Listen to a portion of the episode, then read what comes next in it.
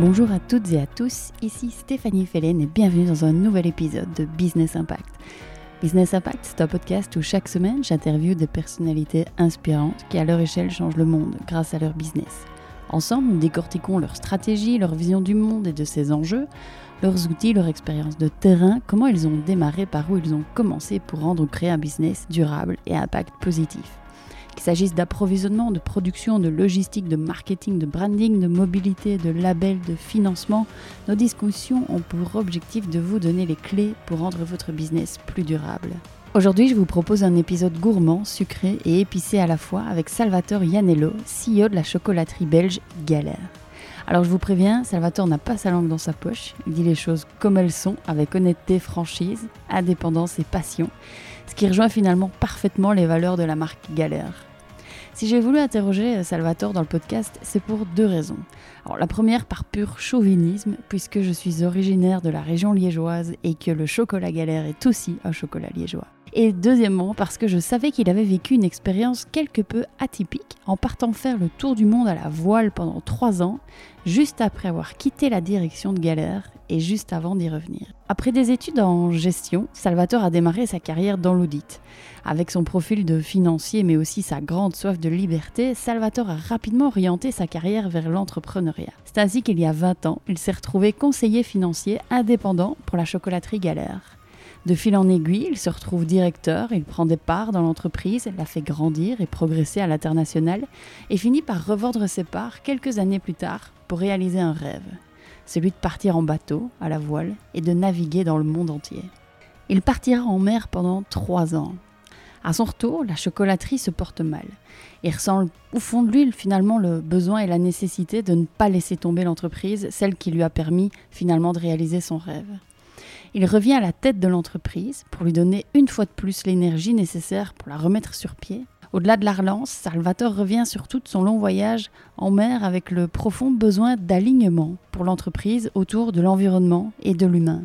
Ça se traduit par un nouveau branding pour la marque, mais aussi un autre mode de gouvernance. Avec Salvatore, nous avons parlé de son parcours chez Galère, de sa vision, de la manière dont il a évolué personnellement et comment concrètement la chocolaterie est devenue celle qu'elle est aujourd'hui, mais surtout celle qui est en train de se créer chaque jour. J'espère sincèrement que cet épisode vous plaira autant qu'il m'a plu de le réaliser. Et si c'est le cas, dites-le moi et surtout partagez ce contenu autour de vous. Je vous laisse découvrir notre conversation. Très bonne écoute. C'est parti. Eh bien, Salvatore, bienvenue dans le podcast de Business Impact. Merci beaucoup d'avoir accepté l'invitation. Alors, Salvatore, je te propose de commencer. J'ai une petite question pour toi. Euh, tu me corrigeras si, euh, si j'ai pas bien fait mes devoirs. Tu as mis les pieds pour la première fois chez Galère il y a plus de 20 ans. C'est juste. Alors, si on regarde dans le rétroviseur, quel a été le moment, l'anecdote, peut-être la plus marquante pour toi sur ces 20 dernières années? Alors, c'était de partir en 2011 avec la conviction euh, que, ben, que j'avais fait mon chemin et, que je ne reviendrai plus à la chocolaterie. Et puis euh, de revenir de voyage et de me retrouver administrateur délégué de l'entreprise et actionnaire. Et, en mettant en place un projet d'entreprise que j'ai imaginé, j'ai pensé pendant ce voyage. Et je crois que c'est incroyable. Encore parfois, je me regarde dans la glace et je me touche pour voir si, je ne suis pas en train de rêver. Euh, voilà. Magnifique. Tu peux peut-être m'en dire plus euh, pour, les auditeurs et les auditrices qui ne connaissent pas euh, l'historique de Galère. Comment tu es arrivé il y a 20 ans chez Galère? Cette petite coupure, si je ne me trompe, de, quelques années. Et puis comment tu es, tu es revenu ici par après Alors, de, manière relativement brève, en fait, moi j'ai commencé ma, vie professionnelle classiquement dans une société d'audit internationale pendant plusieurs années. Et puis, euh, toujours, j'ai rêvé d'être euh, entrepreneur. Et euh, lorsque j'ai considéré que j'avais appris assez, je me suis dit, si je peux transformer le temps que je passe dans ma voiture en du temps pour des projets, eh ben je ne voulais pas diminuer mon temps de travail, mais je, voulais l'allouer différemment. Et donc, j'ai décidé de, rechercher une entreprise dans la région comme indépendant, comme conseiller, et euh, Jean Galère cherchait euh, un conseiller financier. Alors, euh, je passe quelques années. Euh, nous sommes fin 99. L'entreprise a des petits soucis, comme ça peut arriver dans l'histoire de toute société. et on est entre Noël et Nouvel An, je me souviens très bien. À l'époque, on écrivait encore beaucoup sur papier. et je, je, me souviens avoir écrit en quelques points la manière dont je pensais qu'il fallait relever la chocolaterie Galère. Et donc, j'ai été trouver Jean Galère. Je lui ai dit voilà, j'ai un plan. Euh, mais je vais devoir prendre des risques sur mes épaules parce que je vais devoir vendre des décisions qui ont été prises cette dernière décennie euh, pour lesquelles je, n'aurais pas été d'accord et je ne suis pas d'accord. Et donc, je veux une prime de risque. Donc, je, je te propose ce plan. Euh, je crois que tu dois le faire parce que sinon, les choses vont vraiment s'aggraver. Et ma prime de risque, j'aimerais avoir Galère International pour l'euro symbolique, qui était une société dont le métier était de, vendre à l'exportation les produits Galère, qui perdait de l'argent, qui était une toute petite société, mais j'avais la conviction qu'avec l'équipe, euh, et parce que j'aime le voyage, euh, j'aime les autres cultures, euh, j'allais pouvoir la développer. Et donc Jean, Jean Galère a réfléchi, puis il a accepté. Et je suis devenu actionnaire, propriétaire de Galère internationale. Et on a mis en place ce plan qui était un plan en trois ans. Euh, en trois, trois étapes de deux ans, pardon, en six ans, mhm. euh, dont l'objectif était de, ramener de la rentabilité, euh, de renforcer la structure financière et aussi de minimiser la dilution de la famille Galère au sein de, de l'actionnariat. Donc c'est pour ça qu'il fallait l'étaler dans le temps. Et donc, euh, bah, les choses se sont passées comme prévu et nous sommes euh, à ce moment-là en 2006. L'entreprise, elle a été, elle a été relevée. Euh, nous avons L'international s'est développé. On est passé de 35 tonnes de, chocolat à 350 tonnes. On a, on a mis en place avec l'équipe une joint venture au Japon.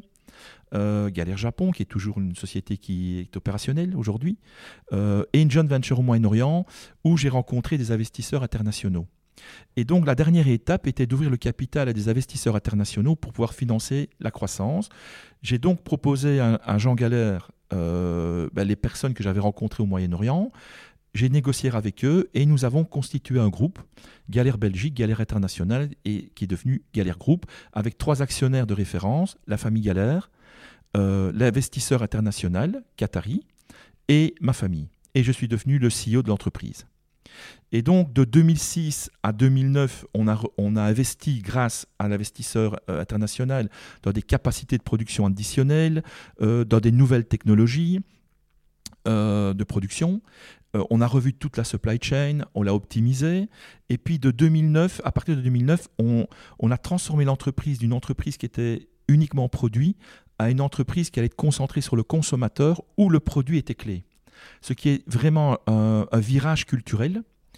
Euh, et, donc sont arrivés des nouveaux produits, le mini bâton, la mini tablette, la nouvelle tablette. Et tout cela euh, a généré pour 2011 une, une croissance du chiffre d'affaires, mais surtout une croissance de la rentabilité. Et donc l'entreprise, en 2011, elle est prête à rentrer dans une décennie euh, pérenne. et c'est à ce moment-là que je décide de vendre mes participations, d'acheter un bateau et de partir euh, en voyage pendant environ 4 ans. Tu es parti pendant 4 ans en bateau Un tout petit peu moins, quelques mois moins que 4 ans, oui. D'accord, donc on est euh, en 2011 Alors on est en 2011, je reste un an et demi pour passer le témoin mhm. et 2013, euh, je quitte la chocolaterie et je quitte la Belgique. je rentre dans mon bateau qui est à Barcelone et on commence le voyage. Incroyable. Et je reviens euh, fin 2016, début 2017. D'accord. Tu peux peut-être, euh, je ne peux pas m'empêcher évidemment de, te poser la question, m'expliquer ce voyage Comment ça se passe? Tu fais quoi concrètement? Euh, Est-ce que tu pars tout seul? Tu pars en famille? Alors, bah, il, y a eu, il y a eu trois phases. Les, phases où on était en, en mer peu dangereuse, la famille était là. Donc j'ai deux, deux fils, un qui était aux études qui venait nous rejoindre quand il le pouvait, et euh, le plus jeune qui est né avec une déficience. Et donc pour lui, euh, la scolarité n'a pas le même, euh, ce n'est pas la même obligation et on n'a pas les mêmes objectifs. L'objectif est, de l'amener à, à, la dépendance.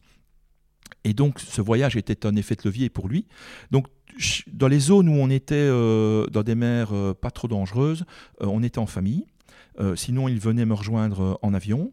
Et pour le reste, soit j'étais en solitaire, dont une partie où j'ai voulu être en solitaire, je l'expliquerai plus tard, et soit je prenais des boat stoppers ou des amis qui venaient me rejoindre, et donc on, était en équipage. Donc il y a eu trois trois types de, voyages. Euh, et donc le voyage a consisté de... On, a, quitté euh, Barcelone, euh, puis bah, toute la Méditerranée jusqu'à Gibraltar. De Gibraltar, on est allé sur les Canaries, des Canaries sur le Cap Vert. Cap Vert, on a traversé l'Atlantique. Puis là, on a fait les Caraïbes. et puis là, je me suis rendu compte que j'avais préparé le, voyage jusqu'aux Caraïbes et je m'étais dit, pendant le voyage, je, je préparerais la seconde partie. Et là, je me suis rendu compte que personne ne va aux Caraïbes pour après redescendre vers le Brésil et vers les mers du Sud. Parce qu'il y a, d'une part, il y a les alizés contre nous, et d'autre part, il y a un courant qui s'appelle le courant de Guyane, qui est à l'origine euh, qui est à l'origine d'ailleurs du Gulf Stream. Mhm. Euh, euh, et, donc, euh, logiquement, j'aurais dû à ce moment-là refaire le tour, revenir en Europe, repartir par le Canary, les Cap Verts, et là, traverser pour aller sur le Brésil. Ce que je ne voulais pas faire. Et donc j'ai fait une route que peu de plaisanciers font parce que j'avais pas envie de faire ce tour. Je me suis renseigné à gauche et à droite et, j'ai fait une route et j'ai réussi à, à redescendre en solitaire au près, donc c'est-à-dire vent avec le bateau euh, euh, avec des vents d'avant.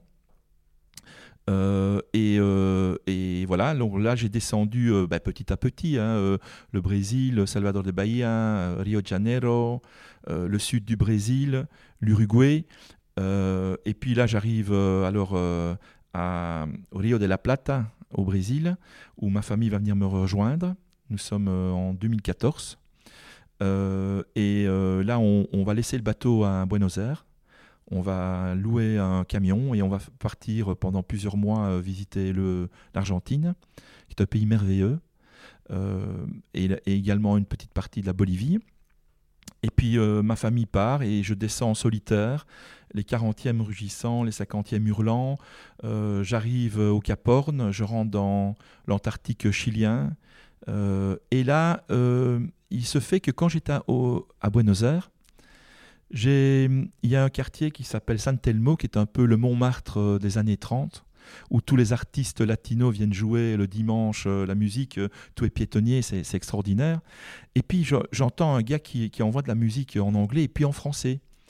Quand le vent l'emportera, je me dis, tiens, c'est sûrement un Français, un jeune Français. Donc, je, une fois qu'il a fini de jouer, je, l'invite à boire un verre pour discuter un peu avec lui. En fait, il est belge. Il voyage. je dis, c'est génial de voir un Belge qui voyage, un jeune Belge. Et, euh, je dis, tu vas où? Il me dit, bah, je vais dans le Grand Sud et j'espère jusqu'au Chouaya, j'espère trouver là-bas un bateau pour faire euh, l'Antarctique euh, chilien. Je lui dis, écoute mon gars, je sens que tu es une belle âme.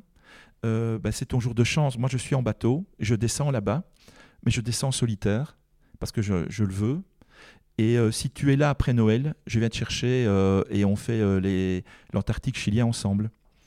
Et puis, lorsque je suis arrivé à Ushuaia, d'abord, on, arrive à Puerto William, du côté chilien, et puis on passe sur Ushuaia. Là, j'ai rencontré un jeune Français qui était rejeté par la communauté. Il cherchait un bateau pour naviguer, il était rejeté par la communauté, il dormait dans la forêt. Et ce mec, il arrive et je vois qu'il a il a quelque chose de spécial. Puis euh, euh, il, est extrêmement intelligent, mais il est très renfermé sur lui-même. Donc euh, je me dis c'est peut-être un HP. et, j'ai envie, je ne sais pas pourquoi, j'ai envie de, voyager avec lui.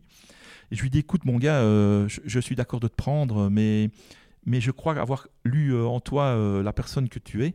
Donc tu dois savoir que lorsqu'on va naviguer, il y a un capitaine et c'est moi. Et tu devras le respecter. Et en fait, ce qui va s'avérer, c'est que ce gars, il est, il est de l'ENS à Paris. Il est payé par l'État français depuis l'âge de 16 ans parce qu'il est un HP, il est physicien.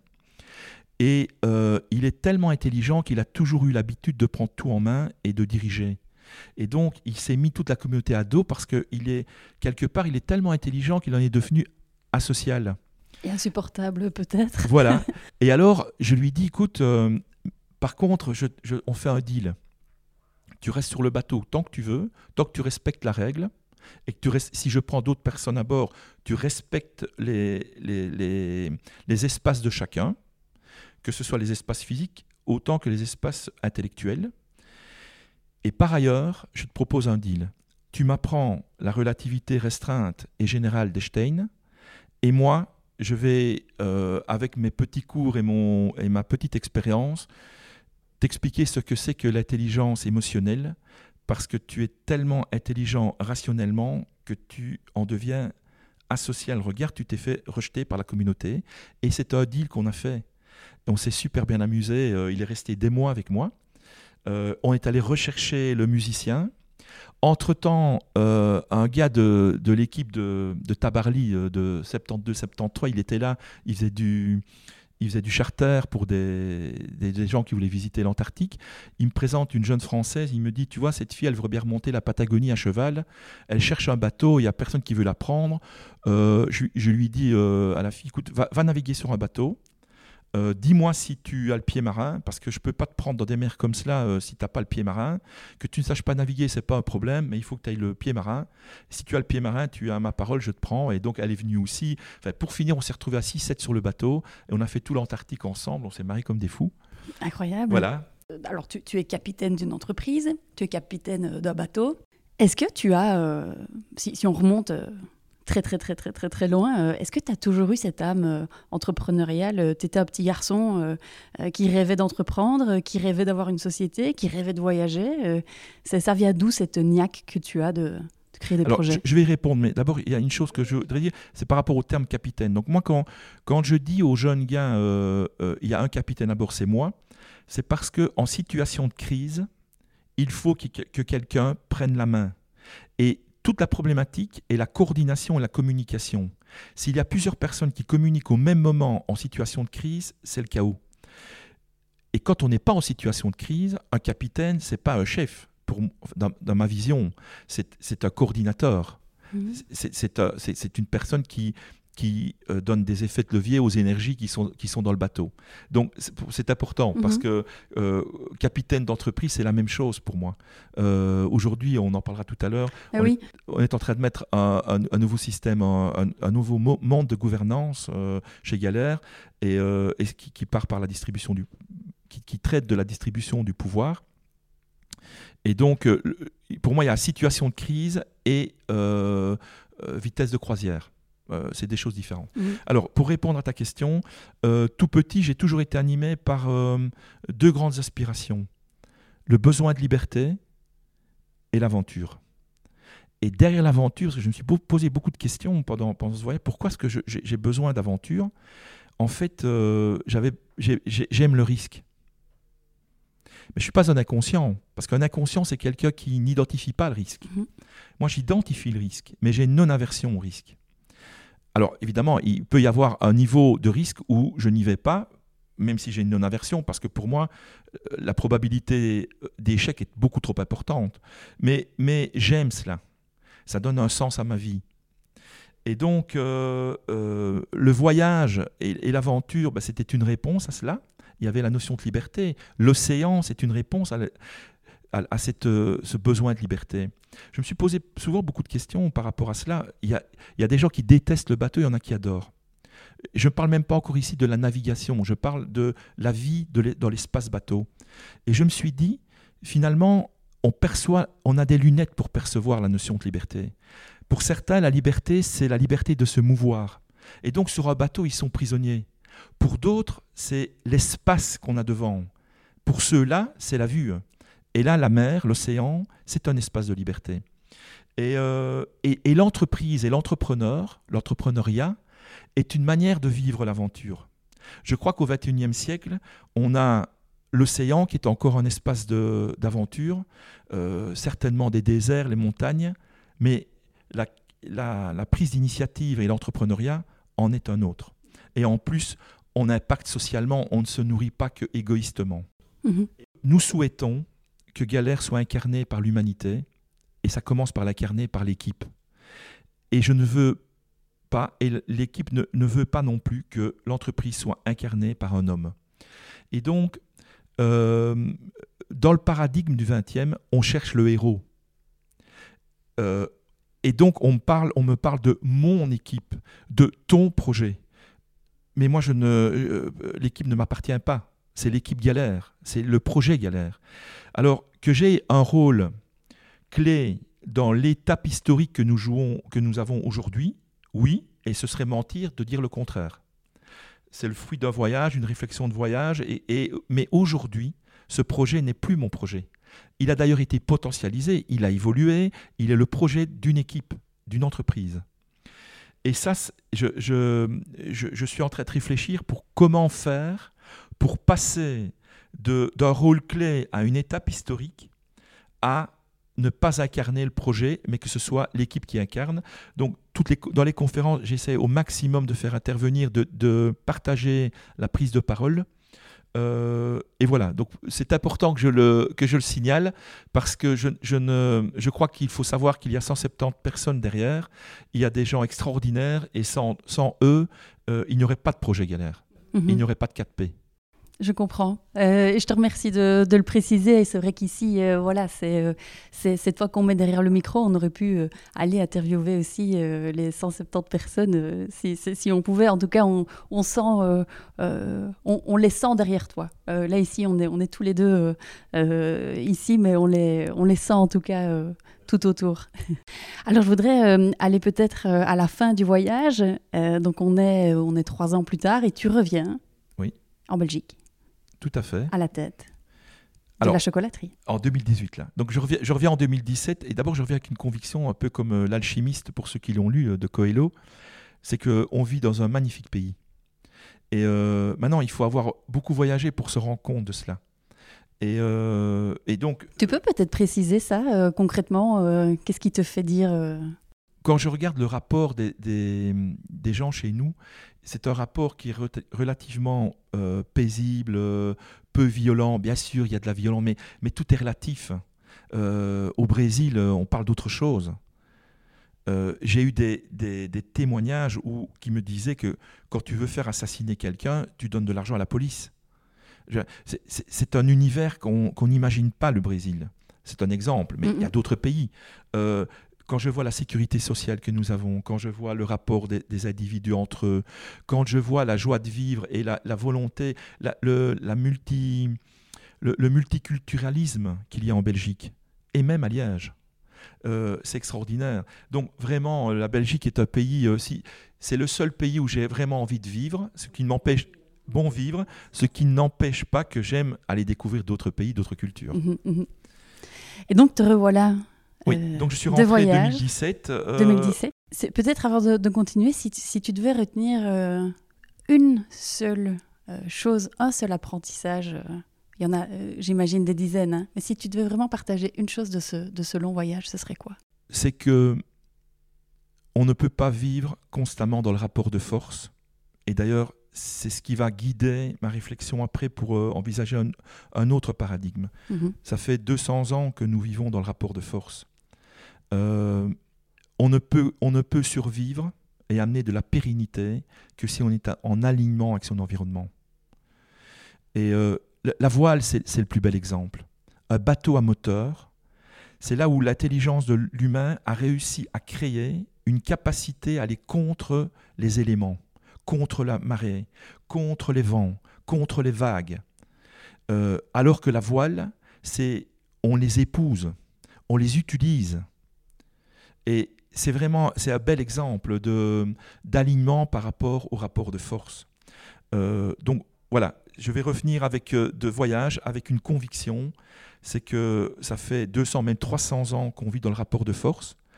Et d'ailleurs, après réflexion, c'est carrément l'essence même du système, du paradigme duquel je, voudrais qu'on sorte, euh, et qu'il y a moyen de vivre autrement et, euh, que, cet autrement, c'est l'alignement, c'est la convergence d'intérêts. Donc, je, reviens en 2017 et, je reviens avec la conviction que je n'investirai plus jamais de temps ni d'argent dans ma vie euh, pour autre chose que des projets qui apportent une valeur ajoutée sociétale. Et euh, Bernard Surlemont, qui a créé le Venture Lab, me, propose d'être coach. Évidemment, ça rentre en plein dans cette ambition et je rentre et donc je deviens coach. Donc juste peut-être pour les auditeurs et les auditrices qui ne connaissent pas, parce que voilà, nous on le connaît, le Venture Lab, donc c'est un incubateur de start-up de, pour, accompagner les jeunes entrepreneurs euh, dans leurs projets. Voilà. Voilà. Et, euh, et, alors, parallèlement à cela, je sais depuis, depuis 2014 que l'entreprise Galère ne va pas bien, qu'elle est en train de s'enfoncer. Et, euh, et là, en moi, j'ai un sentiment de culpabilité parce que pourquoi? Je viens de vivre un rêve d'enfant, ce voyage, qui a été financé finalement par la réussite d'un processus de développement d'une entreprise que je n'aurais jamais pu faire seul, que j'ai pu faire parce qu'il y avait une équipe extraordinaire derrière, et cette même, équipe est euh, en train de rentrer en enfer euh, avec, une, euh, avec une entreprise où la pérennité n'est plus du tout assurée. Et donc, quelque part, j'ai un sentiment de culpabilité et j'ai un lien affectif avec cette entreprise et avec cette équipe. Donc ça, c'est un premier élément. Et puis le deuxième élément, c'est que je me dis, c'est aussi une opportunité pour mettre en œuvre ce, ce nouveau paradigme que j'ai pensé pendant le voyage. Euh, et, heureusement, euh, bah, l'actionnaire euh, va me, contacter, va me demander si je suis prêt à relever le défi. Et en effet, j'étais prêt à relever le défi parce que j'étais convaincu qu'avec l'équipe, on allait relever l'entreprise. Mais moyennant au moins une injection de cash relativement importante pour pouvoir éponger le trou. Et donc, bah, c'est ce que j'ai fait. J'ai dit, OK, je suis d'accord, mais il faut injecter immédiatement du cash. Et avec l'équipe, je suis sûr qu'on pourra relever l'entreprise. Et puis j'ai mis un deuxième élément sur la table. Dès que l'entreprise est relevée, vous m'assurez que vous êtes d'accord d'ouvrir le capital à des investisseurs locaux. Et troisièmement, dans tous les cas, j'ai carte blanche pour mettre en place un projet d'entreprise qui est de développer une entreprise à raison d'être. Et donc, euh, ils, ont, ils ont accepté parce que je crois que réellement, ils étaient ouverts à cela. Mhm. Et en même temps, euh, si je suis pas hypocrite, il n'avait pas beaucoup de choix. Mhm. Et donc on a relevé l'entreprise. Euh, on est passé de moins 2 millions de d'EBITDA, donc de résultats euh, d'exploitation. pour faire simple, parce que je ne sais pas si tous les, peut-être simplifier pour les auditeurs, les auditrices. Voilà, à, à, plus 1,8 million, donc c'est 3,8 millions, avec 300 000 euros qu'on va qu'on va donc 3,8 millions d'améliorations en un an, et on va distribuer 300 000 euros de bonus à tout le personnel. Euh, et donc, euh, euh, au 31 du 12 2018, l'entreprise est virtuellement faillite.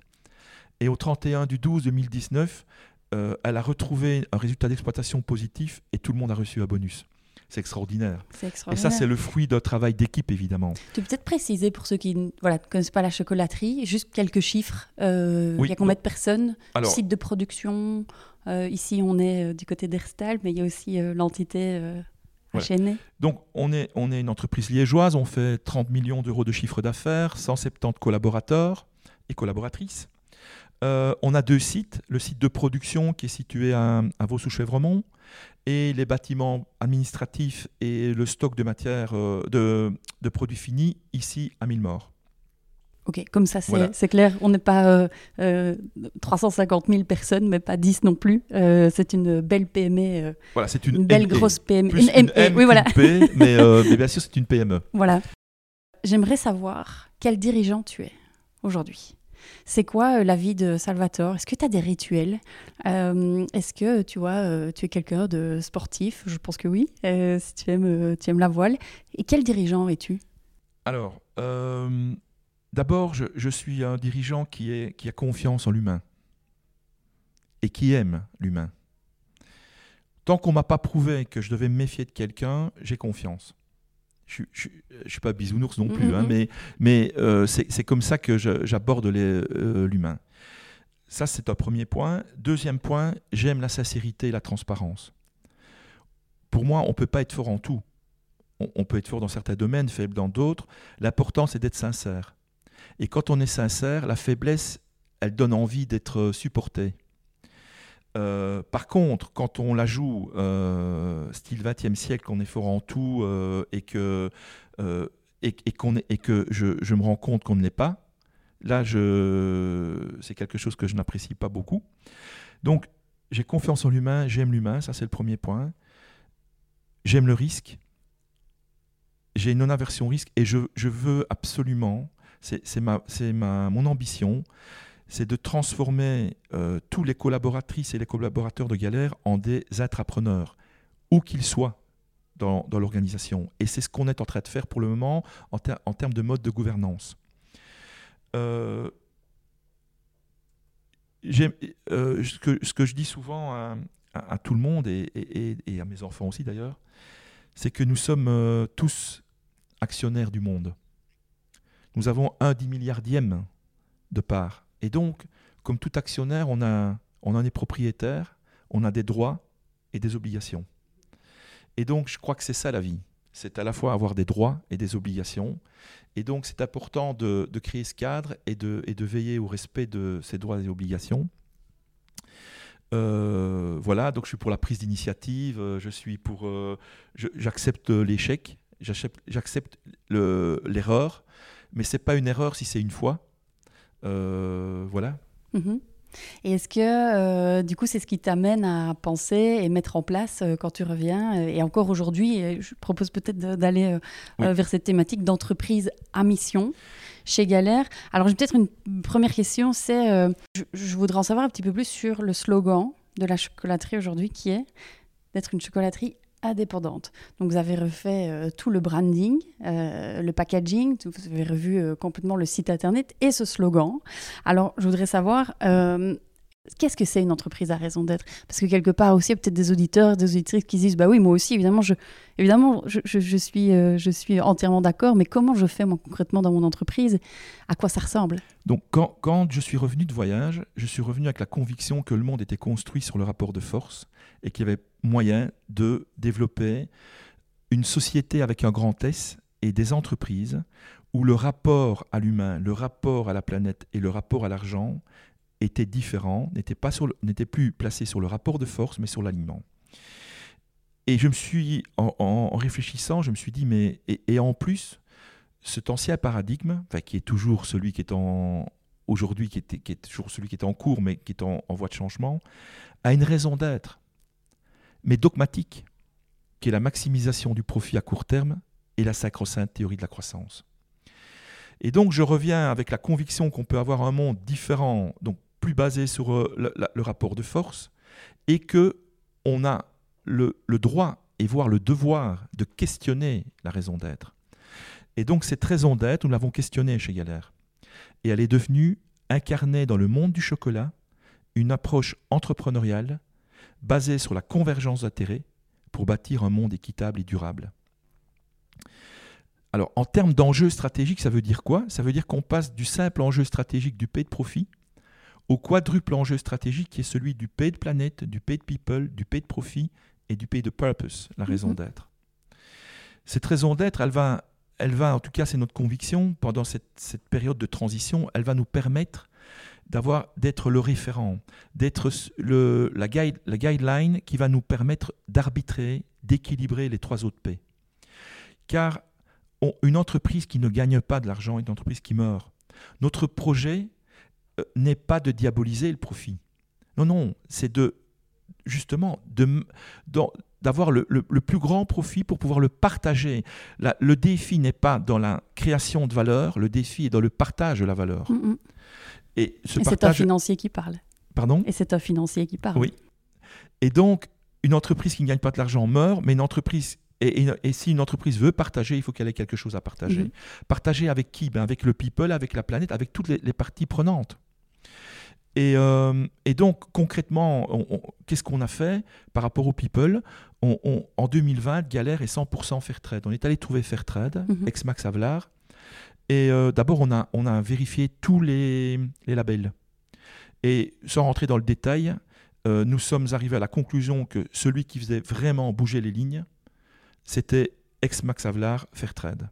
Donc, nous sommes allés les trouver, nous leur avons demandé, on leur, a dit, mais vous, avez des, petits chocolatiers qui très courageux et pour lesquels on a énormément de respect, qui sont, qui sont inscrits dans de l'éthique et dans le durable, mais aujourd'hui, vous n'avez pas une locomotive sur le marché belge eh bien, si vous en voulez une, Galère est d'accord de jouer le jeu, mais vous devez nous aider. Parce qu'on va c'est une prise de risque importante. Et donc, en 2020, on est Fairtrade, 100% de galère et Fairtrade. Depuis, depuis exactement juin 2020. Quand tu dis qu'ils doivent euh, vous aider, c'est quoi concrètement? Je, ah ben, je vais l'expliquer, c'est dans, le, dans le rapport de discussion. Parce que euh, on va voir que tout ça a un coût. Mm-hmm. Et que donc il va falloir le partager entre les différents intermédiaires de la filière pour ne pas que seul galère ou seul le consommateur le paye. Mm-hmm.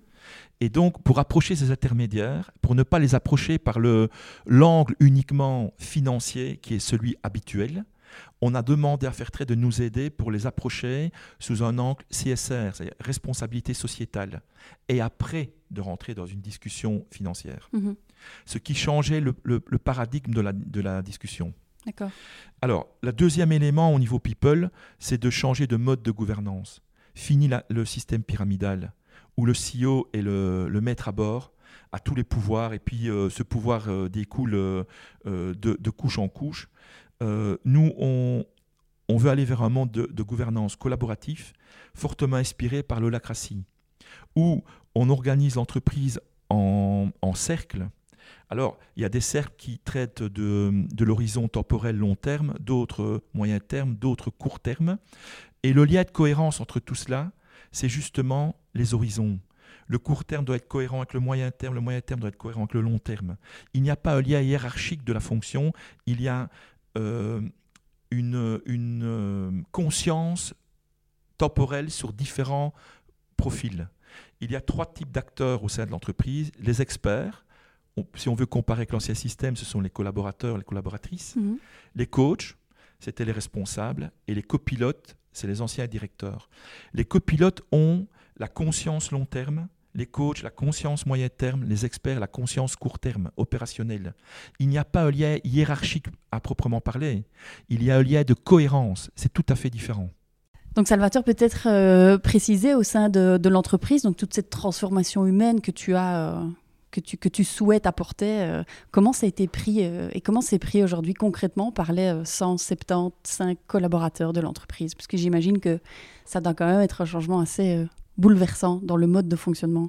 Alors, euh, le premier aspect, c'est qu'on n'a pas, imposé un système, on n'a pas changé tout d'un seul coup, on le fait étape par étape, on dilue, euh, de telle sorte à ne pas choquer et de telle sorte à donner la possibilité à tout le monde d'appréhender, de comprendre ce dont on parle. Ça fait maintenant 300 euh, ans qu'on est conditionné euh, dans l'ancien paradigme. On est conditionné par un système qui a infantilisé euh, les humains. Et, c'est quand même dingue, parce qu'il faut... Allez, si on caricature un peu, une seconde avant d'être chef, je ne sais rien, et la seconde après, parce que je suis chef, je sais tout. C'est quand même fou ça. Euh, je, ne suis pas chef, donc je ne sais rien, mais quand je rentre chez moi et je suis père ou mère de famille, je gère toute ma famille, je prends plein de décisions, et, mais par contre, quand je vais au boulot, euh, je suis infantilisé. Donc c'est une caricature, évidemment, parce que les choses ont évolué euh, pendant le XXe siècle. Mais en gros, c'est ça. Donc le système pyramidal, c'est un système qui, qui, qui juste pas de sens et qui est basé sur un, sur un modèle de méfiance, qui est basé sur le fait que puisque tout était sur le rapport de force, on a créé un management euh, où il faut contrôler. Et, on, et, donc le contrôleur est contrôlé par un autre contrôleur, et, et c'est du contrôle négatif. Ce n'est pas, du, pas du, du support euh, à la décision, non, c'est du contrôle pour taper sur les doigts. Donc on, on dilue, on donne le temps au temps, et alors aussi on s'est fait aider par une tierce personne qui est venu euh, à la fois euh, par son indépendance et par, euh, et par ses compétences, qui est venu légitimer un, discours. Parce que je, suis arrivé à la limite de ma capacité à faire passer le message. À partir du moment où je suis le CEO, je suis celui qui dispose du pouvoir suprême dans le, dans le système pyramidal, et en même temps j'étais celui qui vendait et qui, qui proposait un système où on distribuait le pouvoir il y a un moment donné où il y a une ambiguïté, une contradiction. Il fallait absolument que le discours soit légitimé. Heureusement, euh, ben, j'ai trouvé une personne qui, euh, est vraiment idéale pour, vivre cette transition, parce qu'à la fois, elle a une expérience de CFO, donc elle, comprend très bien le, paradigme du 20e, Euh, et en même temps, ça fait 15 ans qu'elle est dans le coaching personnel et elle comprend l'humain. Et donc, c'est l'idéal pour passer de l'ancien paradigme au nouveau et de trouver le chemin pour y arriver. Et donc, on a des formations. Une des formations les plus importantes que nous ayons reçues et que tout le personnel est en train d'avoir, les 170 collaboratrices et collaborateurs, c'est la gestion de son ego. Et d'abord, qu'est-ce que c'est que l'ego? Si on prend du recul, pour, ceux, pour celles et ceux qui aiment l'histoire, toutes les grandes civilisations et tous les grands, les grands humains, ceux qui ont, qui ont été des, grands leaders de l'histoire, évidemment qu'ils étaient mus par un certain ego. Mais toutes les civilisations qui ont disparu, c'est parce que, in fine, cet ego devenait démesuré. Et donc, l'ego est à la fois l'ami du, du, euh, du changement, l'ami de l'action, et en même temps, dès qu'il est démesuré, il est, son, il est son ennemi. Et donc, pour pouvoir être dans une entreprise collaborative, pour pouvoir participer à des cercles où on doit accepter que quelqu'un ait eu une meilleure idée que soi, il faut avoir un ego juste. C'est pas évident. Je crois que le grand, si je devais, si on élève le débat suffisamment haut, le plus gros défi d'une entreprise collaborative, c'est la gestion des égaux. Mhm. Est-ce que tu auras un conseil euh, concret là-dessus que tu aurais auras appris euh, voilà via cette formation euh, pour pour mettre peut-être de côté cet ego ou en tout cas s'en occuper? Un petit conseil pratique. Alors, bah, oui, mais en même temps, je, je, crois que c'est un un domaine qu'il faut vraiment. Il faut avoir une professionnelle pour pour circonscrire 100% à 360 degrés euh, la problématique de l'ego. Alors, le conseil, c'est apprenez à vous connaître. Regardez-vous comme vous êtes. Parce que la base de la base, c'est toujours avoir une vision de ce qu'on voudrait être, une vision de ce qu'on croit qu'on est, et c'est la distance entre les deux qui génère euh, la frustration et qui génère l'ego. Et donc, euh, il faut apprendre à s'aimer comme on est, euh, connaître ses forces et ses faiblesses et les accepter. Et ça, c'est déjà un premier grand pas vers un ego euh, équilibré. Car éliminer l'ego, c'est pas possible. Et puis, je ne crois pas que ce soit ça non plus. Mm. Voilà. Mm, merci. Alors peut-être, euh, Salvatore, on a parlé euh, pas mal de l'humain et puis de la gestion que vous avez envie de mettre ici, euh, humaine au sein de Galère. peut-être aller retourner sur un petit peu le, le P, de, le P de planète. donc on a parlé du fair trade. J'aimerais avoir ton avis sur le bio et sur la notion toute cette notion qui tourne autour, voilà, on est dans le chocolat, donc du coup, il y a des problèmes problématiques et des questions autour, de, autour du cacao, de la, production, de cet approvisionnement euh, qui euh, n'est pas local. Est-ce que tu penses euh, qu'un jour on pourrait régler vraiment ce type de, problème à 100% Est-ce que le fair trade y répond? Et quelle est ta vision du, du bio de manière générale? Hmm. D'abord, malheureusement, je pense qu'aujourd'hui, la société, avec un grand S, vit dans la confusion. Donc, on va commencer par les confusions euh, qui touchent à l'écologie. Euh, on va, tout le monde parle, en tout cas, de CO2. Déjà un peu mieux de gaz à effet de serre. Mais la problématique écologique, l'empreinte écologique qu'une filière peut avoir, va bien au-delà de cela. S'il n'y avait que le problème de CO2 sur la Terre, ce serait extraordinaire. Donc, euh, il y a le problème de biodiversité, il y a le problème de la pollution de l'air, des eaux, l'acidification des océans, bref. La, problématique écologique va bien au-delà de, du simple CO2. Et donc là, il y a une confusion. Il y a une confusion par rapport à l'éthique. Il y a différents labels.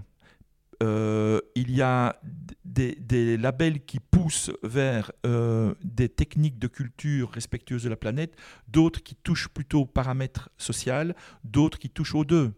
Il faut bien comprendre ces labels, il faut bien comprendre les actions qui sont derrière. Il y a confusion entre le local et le bio. Parce qu'un produit local peut être pas du tout bio.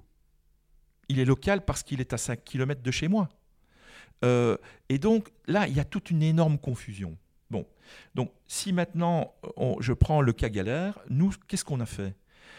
D'une part, pour éviter ces confusions, pour objectiver le débat, on a fait appel à une start-up qui s'appelle YouCan. YouCan a créé un algorithme qui mesure, selon les normes PEF, l'empreinte écologique, mais sur 360 degrés. Donc pas seulement que le CO2 ou que les gaz, les gaz à effet de serre, tout. Euh, mesure l'empreinte écologique d'une filière et d'une entreprise donnée. Et on a vu où étaient les zones sur lesquelles nous étions les, les plus impactants négativement. Le 65% de l'empreinte écologique dans le chocolat, c'est les techniques de culture.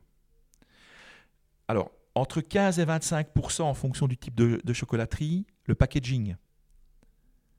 Et le, transport en lui-même, c'est seulement 5% Donc, il faut se rendre compte, c'est un faux problème.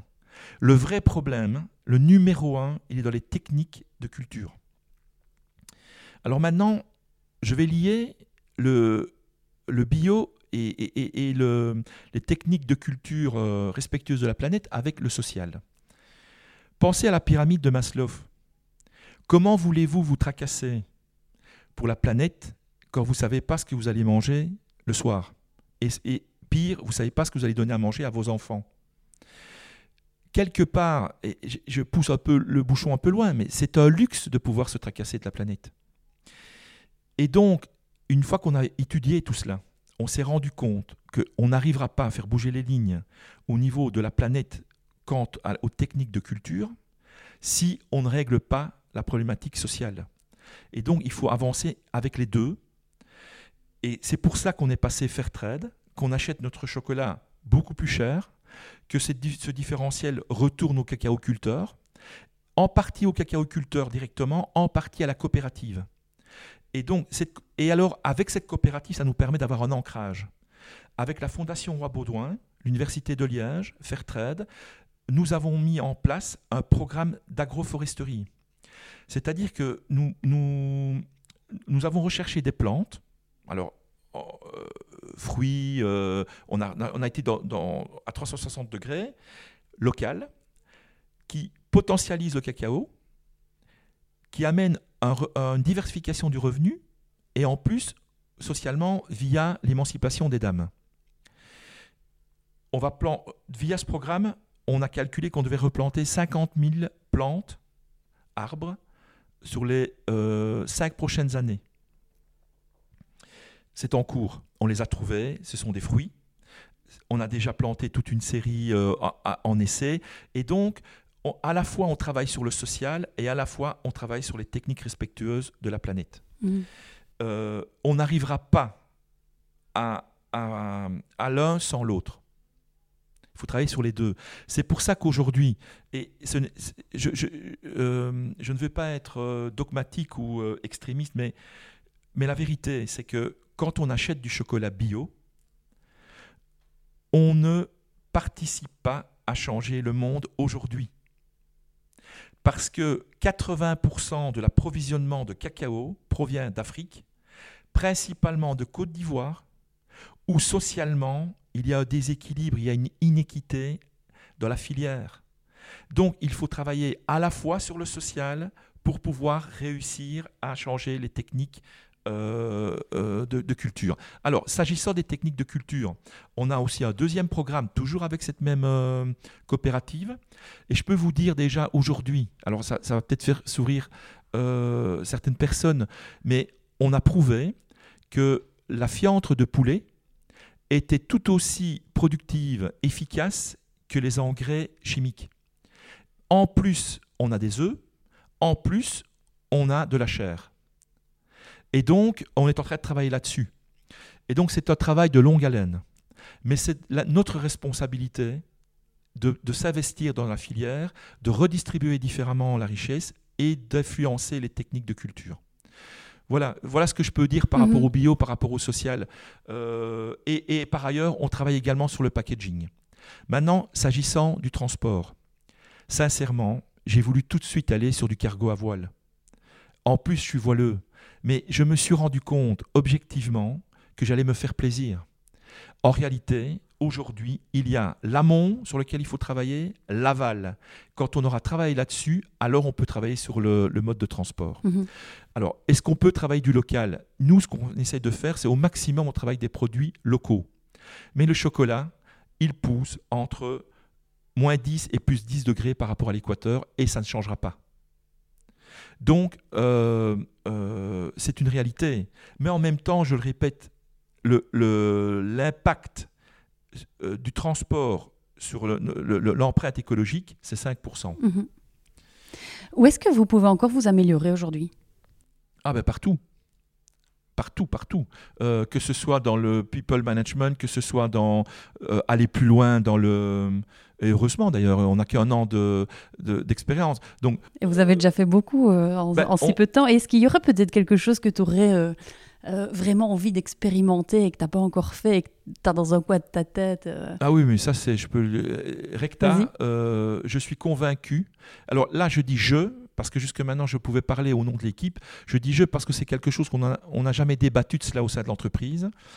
Donc c'est personnel, mais je suis convaincu que ce dont on est en train de parler ici, c'est la transition, qu'il y a un grand futur devant et que on ne passera à ce grand futur que par la disruption de la notion de propriété.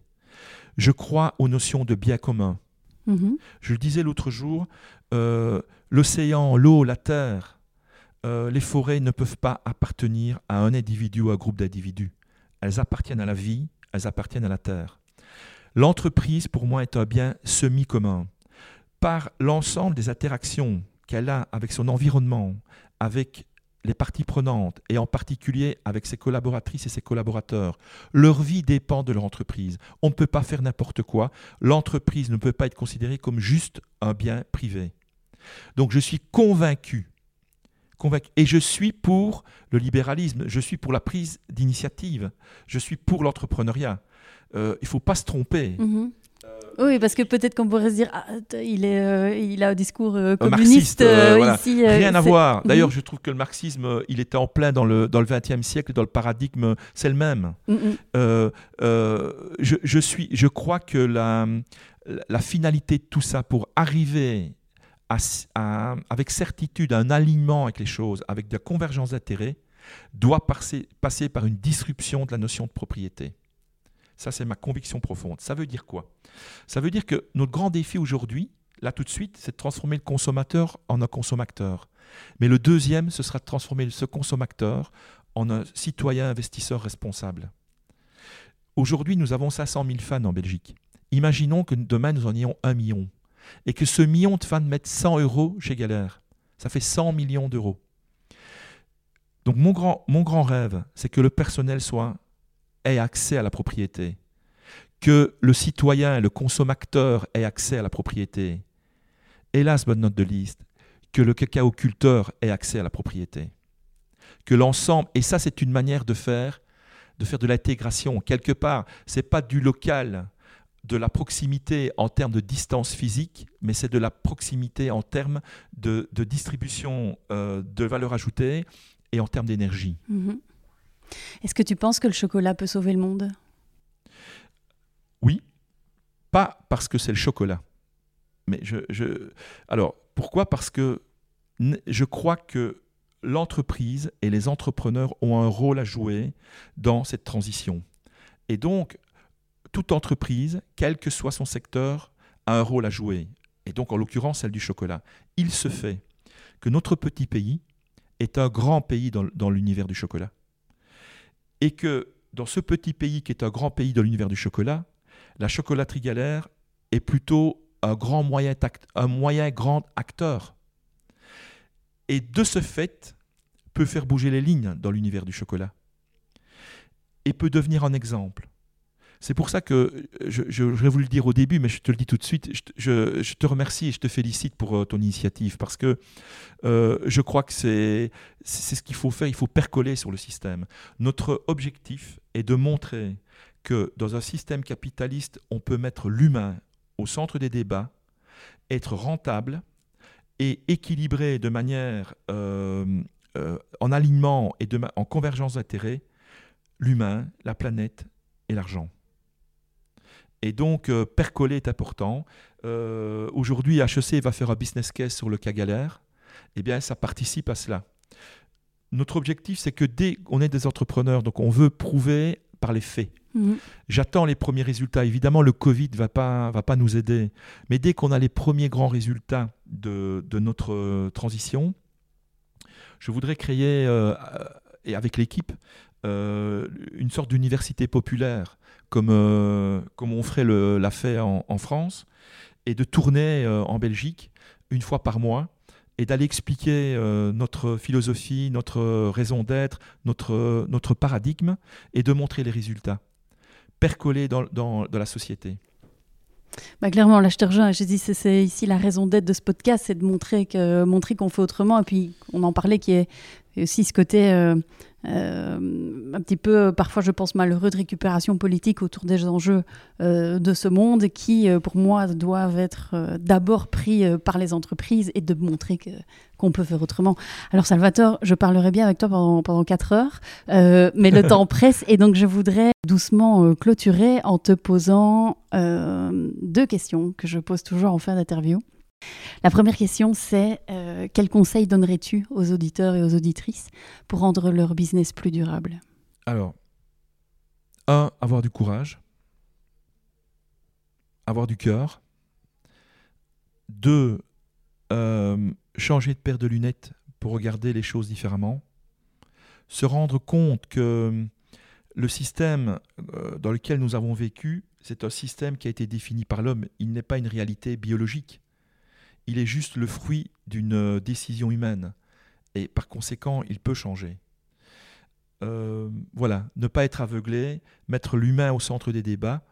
Je crois que les jeunes et les moins jeunes aujourd'hui ont besoin de sens dans leur vie pour toute action, tout acte, et donc tout acte d'achat aussi.